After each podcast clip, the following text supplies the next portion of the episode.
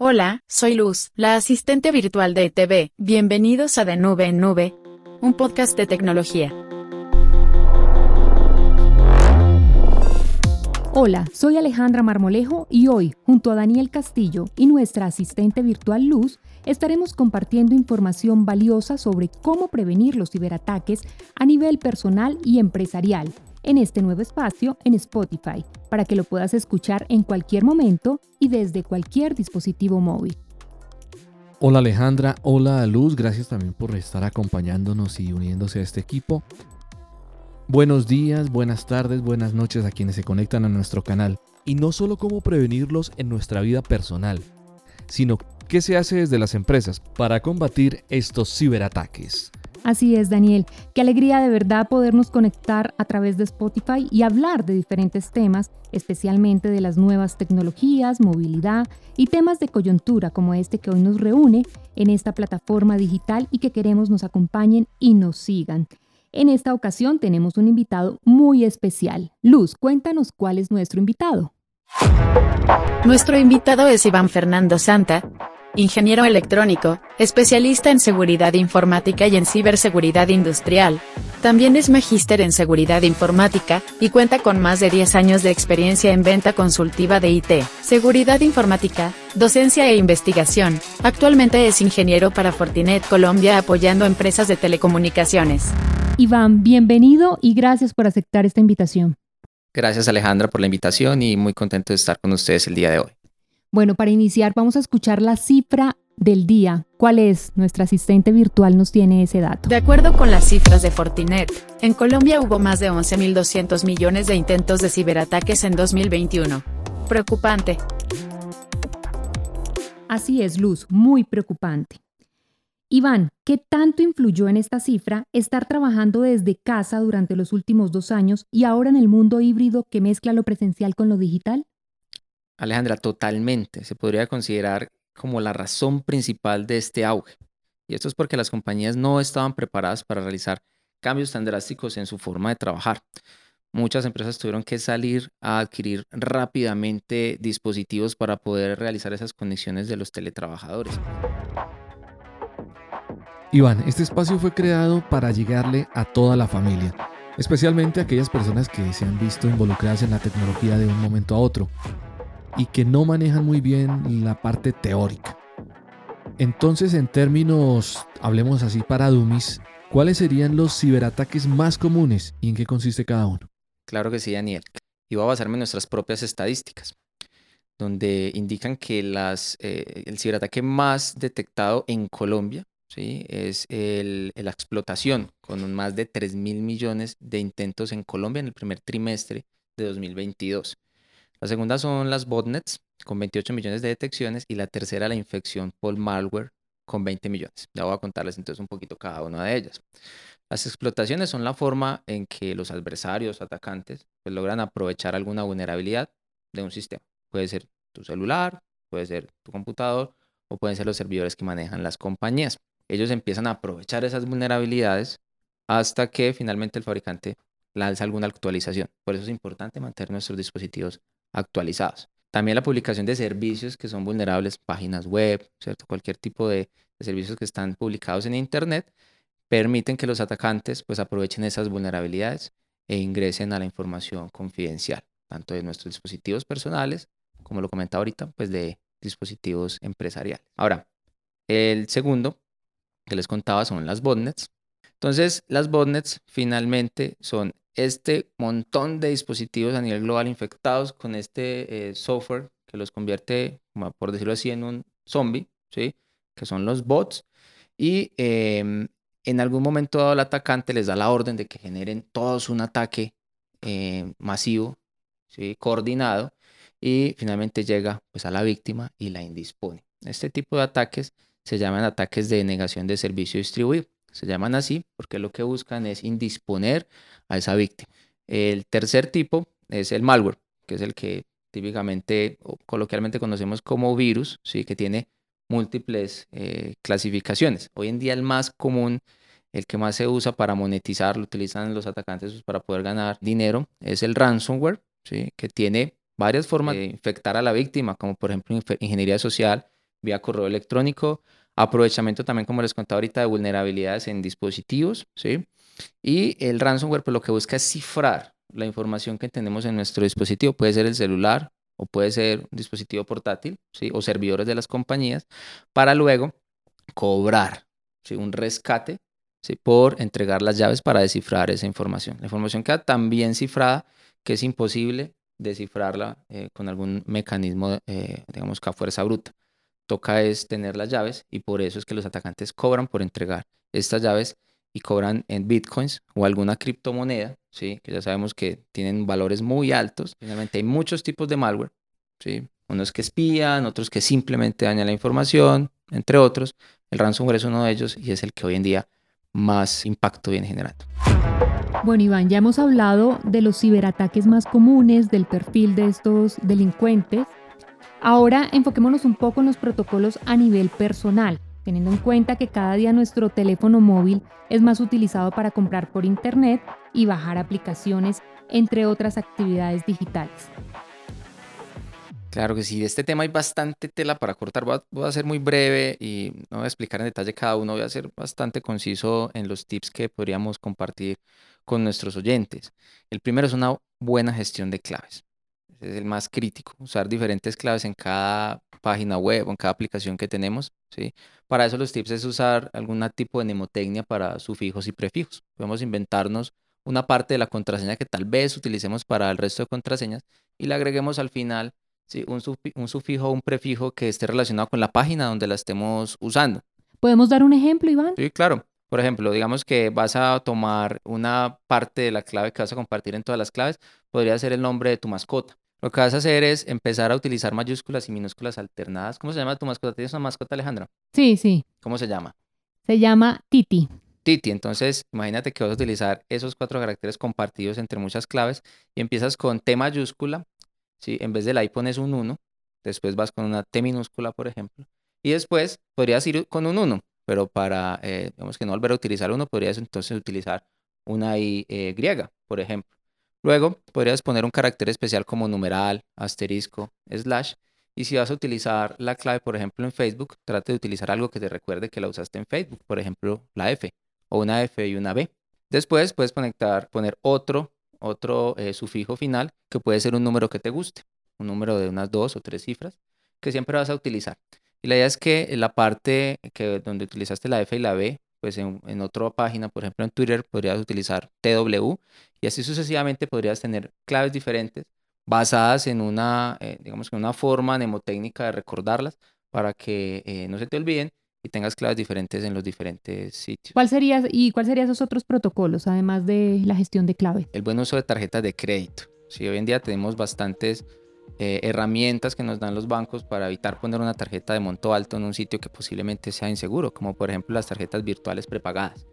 Entonces, ese tipo de tarjetas podemos cargarle el monto de lo que vamos a pagar solamente, y lo utilizamos en esa página puede ser una tarjeta de un solo uso. Después la podemos eliminar de nuestra plataforma bancaria. Ahora, si hay sitios un poquito más confiables, podríamos utilizar tarjetas que tengan un bajo monto. Y ya en sitios, digamos, que sean eh, eh, bastante confiables como los bancos que típicamente utilizamos, pues ahí de pronto podríamos utilizar las tarjetas que día a día eh, tenemos.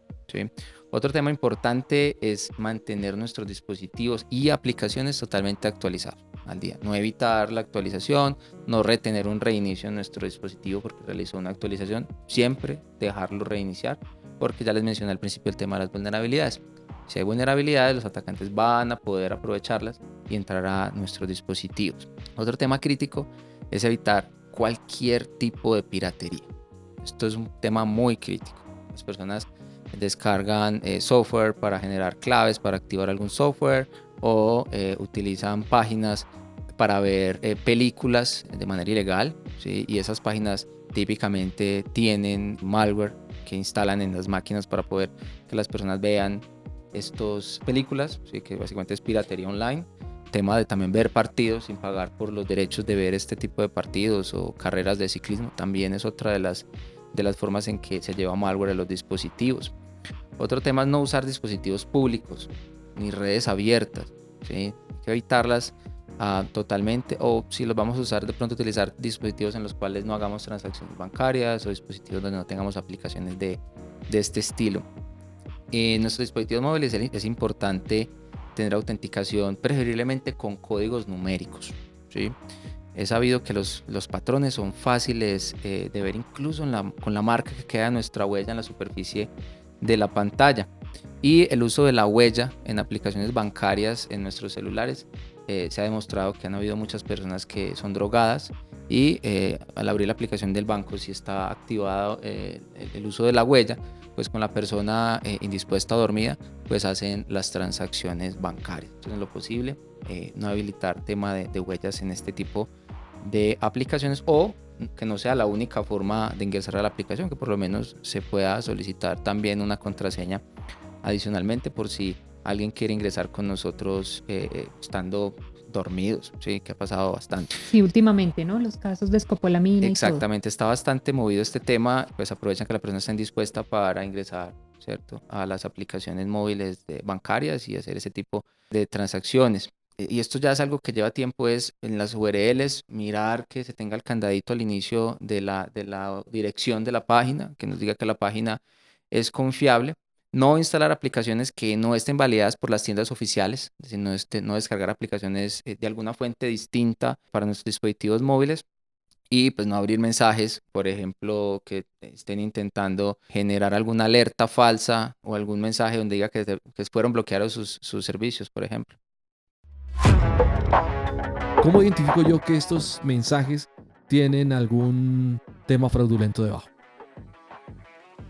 no solamente los SMS, sino también los correos electrónicos. Hay varias banderas rojas que podemos identificar eh, para darnos cuenta si realmente es alguien que está intentando aprovecharse de nosotros.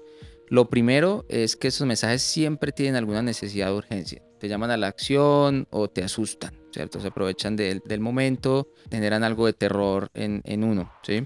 Te dicen, mira, debes cambiar tus contraseñas porque has sido hackeado, por favor ingresa aquí, ¿cierto? Eh, también te dicen eres el ganador de algo, te ganaste un tantos millones, ¿sí? Que has sido multado, que debes dinero, en fin, diferentes métodos para hacer que tú hagas clic asustado y pues, no pienses en, nada más. Lo primero es, ver esa intención, ese llamado a la acción, de desconfiar siempre de este tipo de, de mensajes urgentes, ¿vale? Esa es, digamos que la primera bandera roja. Luego uno puede mirar el origen del mensaje, o del correo electrónico. Si bien como los mencionas, a veces ya ellos tienen también códigos de cinco dígitos que podría uno decir, bueno, esto puede ser un número confiable, ¿sí? Y en el caso de los correos, pues ver que si sea de un dominio existente, que no sea de arroba gmail o, arroba hotmail, sino que realmente tenga un dominio que sea el mismo que utiliza eh, esta entidad eh, y si no sabemos, entonces tomamos ese dominio. Por ejemplo, me llegó un correo, no sé, una citación a un, a un tema de fiscalía, arroba fiscalía.go.co. Entonces, si llegó de ese dominio, voy y miro, o llegó un dominio fiscalía.com, voy y miro, en el navegador pongo fiscalía.com, así como el dominio del correo, lo pongo en mi navegador. Y si no me llega a la página oficial de la fiscalía, es, es un, un punto de sospecha, es otra bandera roja, ¿sí? Si tiene URLs adjuntas el correo, es decir, URLs donde, o, links que me están enviando a algún sitio externo, antes de hacer clic podría, podría pararme sobre la URL y ver eh, qué tipo de dominio es, si, identificar si por ejemplo no tiene nada que ver con el ejemplo mío de la fiscalía, no tiene nada que ver con la página, por ejemplo, de la fiscalía. Si ya otro sitio totalmente diferente, es otra, otra posible bandera roja. ¿sí? Si tiene datos adjuntos con claves, eso es otro punto crítico, que eh, los atacantes tratan de burlarse de los eh, análisis de virus que tienen los motores de correo electrónico eh, típicos, ¿sí? Entonces lo ponen con clave para que ese motor de, antivirus que tiene nuestro sistema, el sistema de correo electrónico del cliente, pues no lo logre analizar, Y ponen la clave dentro del correo. Mira, te mandamos el archivo, la factura o lo que sea, o la citación de la fiscalía con esta clave. Si tiene clave, es otra bandera roja, ¿sí? Eh, otro ya un poquito más genérico es si tiene errores de ortografía, firmas muy, no muy elaboradas, nombres muy genéricos, entre otros detalles eh, podrían ser otras banderas rojas para identificar ese tipo de correos electrónicos o de mensajes de texto eh, posiblemente maliciosos. Si yo abro un correo de estos o un enlace en una página de incógnito, ¿Me puede favorecer algo de que sea infectado con algún virus o eso no, No, tiene no tiene nada que ver. ver? Finalmente, la- las ventanas de incógnito lo que tratan de hacer es no almacenar o almacenar de manera temporal eh, la información de la navegación nuestra, el historial, y lo que llamamos las cookies, que es simplemente información de inicio de sesiones y tokens que queda almacenado allí en el computador, como para que cuando vuelvas a entrar a la página no te vuelva a pedir la autenticación, por ejemplo. Pero eh, tranquilamente lo que descargues por una ventana incógnito finalmente puede infectar tu máquina. No va a evitar eh, ningún tipo de ataque de este estilo. Bueno, Iván, aquí estoy tomando nota de todas esas banderas rojas que me parecen súper importantes tenerlas en cuenta. Ahora, ahora quiero hablar de otro tema y es de esos protocolos o herramientas que deberíamos implementar para evitar los ciberataques a nivel empresarial y de gobierno. Cuéntanos. Bueno, realmente depende de muchas cosas, Alejandra. Primero hay que mencionar eh, que existen estándares internacionales como la familia de la ISO 27000. Y lo que busca este, esta familia de estándares es precisamente eh, que las compañías eh, analicen sus riesgos de, de seguridad informática ¿sí? y respondan con controles y protocolos y todo ese tipo de cosas ante esos riesgos. Entonces, lo que quiero decir con eso es que no hay una fórmula mágica, sino que como cada compañía es diferente, cada compañía enfrenta diferentes riesgos, entonces la solución a estos temas eh, para cada compañía también va a ser diferente. Es posible que hayan cosas que coincidan, ¿cierto? Pero lo que quiero decir es, no hay algo que sea, digamos, un, un, una, única, una única solución, una fórmula mágica para los problemas de, de seguridad informática. Pero lo que sí es que hay tres cosas que terminan siendo muy importantes en este tipo de sistemas de gestión de seguridad de la información. Lo primero la tecnología, lo segundo los procesos y lo tercero las personas. Sin esas tres cosas pues no podemos implementar un buen sistema de gestión en nuestras compañías. La tecnología finalmente van a ser esos eh, aparatos, esas eh, eh, softwares que nos van a ayudar a hacer la protección. Pero si no hay unos buenos procesos, y si las personas no están entrenadas para utilizar esas herramientas, o las personas no están capacitadas en lo mínimo en, seguridad de la información, pues van a seguir ocurriendo estos ataques y van a seguir teniendo vulneraciones las compañías. Pues todos los días aparecen nuevos ataques y todos los días aparecen entonces más tecnologías que ayudan a proteger pues, esos ataques. Y esas tecnologías tienen que incluirse a los procesos ¿sí? completos con las personas, es decir, poder alinearse con los procesos y las personas en las compañías. Finalmente es un eslabón que hay que fortalecer muy fuertemente. Y esto se logra por medio del, entrenamiento continuo, de crear una cultura empresarial de ciberseguridad. En análisis académicos que he realizado, ¿sí? analizando requerimientos para este tipo de normas y de cumplimientos gubernamentales, pues he encontrado que una de las herramientas que hoy en día aporta más a que se responda de manera rápida a los incidentes que ocurren es primero una buena implementación de políticas en todas las capas, es decir, seguridad multicapa, es decir, usar muchas tecnologías para proteger en diferentes puntos donde podrían ocurrir vulnerabilidades, ¿sí? Pero que esas capas finalmente estén integradas entre sí o que por lo menos entonces tengamos un centro de operaciones de seguridad donde hay unas personas llevando unos procesos continuos, ¿sí? Que es lo que llamamos un SOC, que es un centro de operaciones de seguridad. Pero tenemos unas personas especializadas en los temas de manejar este tipo de incidentes. La idea es que tengan herramientas para poder responder rápidamente, como por ejemplo una tecnología que se llama el CIEM. El CIEM es una tecnología que permite correlacionar eventos de múltiples capas implementadas para protección de seguridad de las compañías y que termina entonces respondiendo de manera más rápida a los eventos, dándole la información contextual de lo que está pasando en nuestra compañía a las personas del centro de operaciones para que puedan entonces tener esa identificación y esa respuesta rápida ante los incidentes de seguridad informática que se puedan presentar. Me queda muy claro, Iván.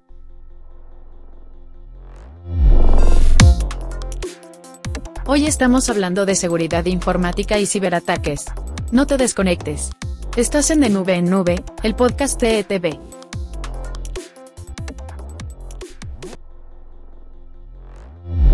Interesante todos esos temas, Ale. Creo que Luz está bastante inquieta con las observaciones y los tips que está entregando Iván en este en este capítulo. Así es, Daniel. Y para aquellas personas que quedaron con esa inquietud tal vez de conocer un poco más de la tecnología, ¿dónde lo podemos encontrar? ¿Dónde están sus redes sociales? Pueden encontrarme en LinkedIn como Iván Fernando Santa Ramírez y allí comparto más tips y comparto bastante información relacionada con seguridad informática. Bueno, Iván, muchísimas gracias por acompañarnos en este podcast. Esperamos que todos los que le dieron play hace un instante hayan tomado atenta nota para pues no caer en estas trampas o todo lo que se eh, cierne en torno al mundo de la tecnología. Y si no le pusieron mucha atención, pues sigan con nosotros, viene otro invitado más adelante, después le vuelven a dar play para así tener todas estas recomendaciones que ayudan a salvaguardar nuestra seguridad en Internet. Daniel Alejandra, muchas gracias, muy contento de haber estado con ustedes el día de hoy. Esperamos en una próxima ocasión volver a tenerlo como invitado, hablar de más temas de tecnología.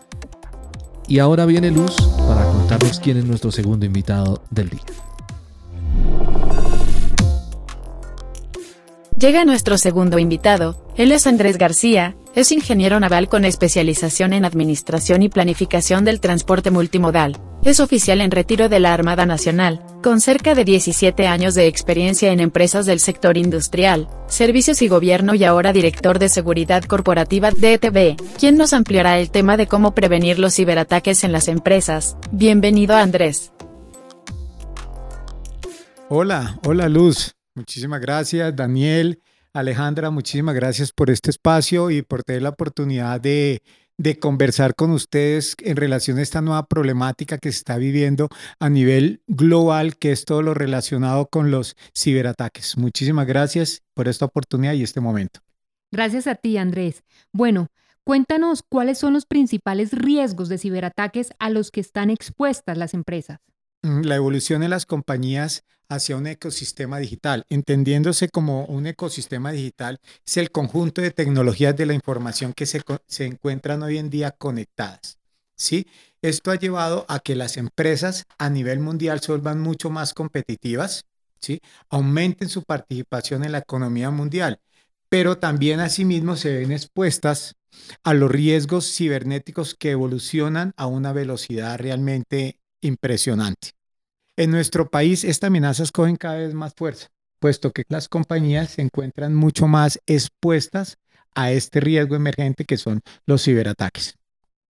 Una de las principales amenazas a las cuales se encuentran expuestas o que están latentes son las denominadas los phishing y todos los diferentes derivados que hay hoy en día, que es como el phishing, el smishing, que son diseñadas con un propósito de engañar a sus víctimas empleando ingeniería social, ganándose su confianza, para luego robar la información confidencial, personal o financiera a través de mensajes de texto, correos electrónicos, redes sociales, llamadas telefónicas, entre otras herramientas que hay hoy en día. Otra de las amenazas que cobra bastante relevancia por lo ocurrido recientemente en algunas organizaciones, tanto el sector público como el sector privado, que es el ransomware, el cual realiza un secuestro de datos de información digital para luego solicitar un rescate económico por la evolución de dicha información. ¿Cuáles serían entonces, Andrés, los fraudes más empleados a nivel empresarial? Con relación a los fraudes más empleados a nivel empresarial, podemos mencionar algunos que son los que con mayor recurrencia o se ha podido evidenciar que son más recurrentes, ¿sí? Que es el fraude a través de proveedores, que es el fraude del famoso jineteo o apropiación de fondos en forma temporal de una organización, sobornos y comisiones ilegales, fraudes contables, financieros, robos de datos digitales, robos de inventario y malversación de activos. Bueno, Andrés, hemos hablado como ese control a los colaboradores a nivel empresarial y me llama mucho la atención cuando nombras a los proveedores, cómo las empresas pueden controlar la información que manejan los proveedores y evitar estos ciberataques. Ahí tenemos que ver esto como una problemática totalmente holística, donde hay toda una, una cadena de valor cuando se inicia un relacionamiento comercial con un proveedor. Ahí lo que tenemos que asegurarnos en primera instancia es que ese proveedor cumpla con unas normas o con unos estándares propios en todo lo relacionado con la seguridad de la información. Es deber de cada uno de los supervisores de contrato asegurarnos que ellos tengan unos estándares mínimos en todo lo que tiene que ver con la protección de datos, con seguridad de la información y que tengan muy buenas prácticas en un entorno completo de ciberseguridad y seguridad de la información. Bueno, en este terreno podríamos decir que hay varios actores el tema de los colaboradores, cómo hacerles tomar conciencia sobre estos temas de ciberseguridad y seguridad en la información. Mm, Daniel, primero debemos implementar un esquema claro de concientización y de esa forma poder empezar a generar una cultura de ciberseguridad. Todo esto reforzado con un esquema de gobierno de seguridad la información y ciberseguridad completamente independiente y autónomo.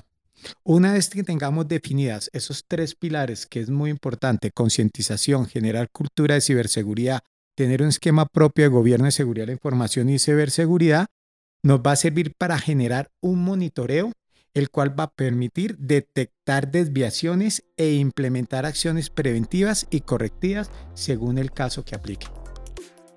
Ok, Andrés, bueno, nos ha quedado muy claro, Daniel y oyentes todas estas recomendaciones. Andrés, muchas gracias por acompañarnos en este espacio digital para hablar sobre la prevención desde las empresas y sus trabajadores. Antes de, irme, me gustaría lanzar una frase que de alguna forma nos puede generar bastante conciencia al interior de las organizaciones, la cual es que la seguridad es un compromiso de todos.